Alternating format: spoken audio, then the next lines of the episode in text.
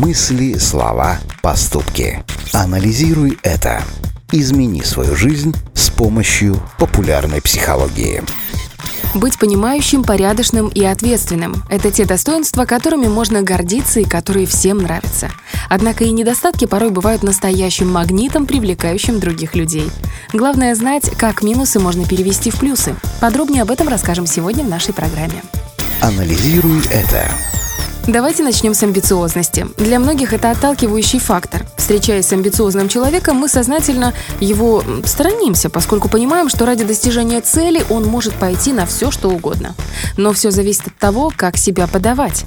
Если вы переведете свой внутренний настрой во внешнюю уверенность и такую позицию лидера, то станете обезоруживающе привлекательным в глазах других людей – то же самое касается и самолюбования. Кто-то воспринимает его как нарциссизм, а кто-то как возможность принять себя. Ну а когда человек любит себя таким, какой он есть, то и у других людей не появляется поводов искать в нем несовершенство. Они видят его настоящего и потому сознательно идут на контакт. Анализируй это.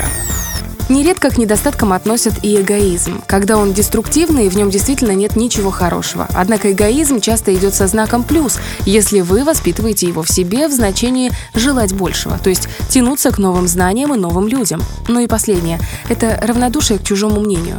Помните, что как бы это ни раздражало других, вам такая позиция будет только в пользу, потому что она дает внутренний стержень и способность отвечать за свои поступки. А это всегда было и будет одним из самых привлекательных и полезных недостатков в человеке. Анализируй это.